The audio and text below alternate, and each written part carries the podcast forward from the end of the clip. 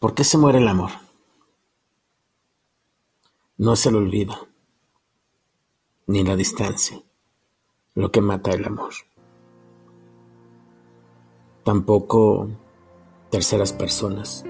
De hecho, son decisiones propias. Es el miedo.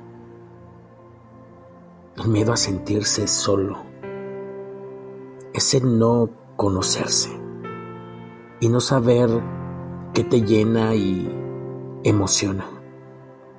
Es el ego de buscar más de lo que se tiene.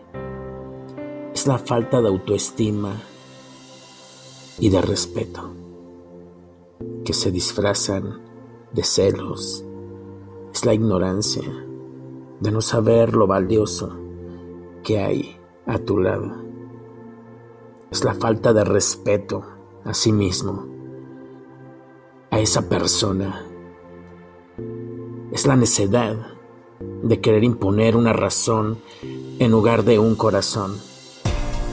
Es la postergación de una rosa, una caricia, de una palabra.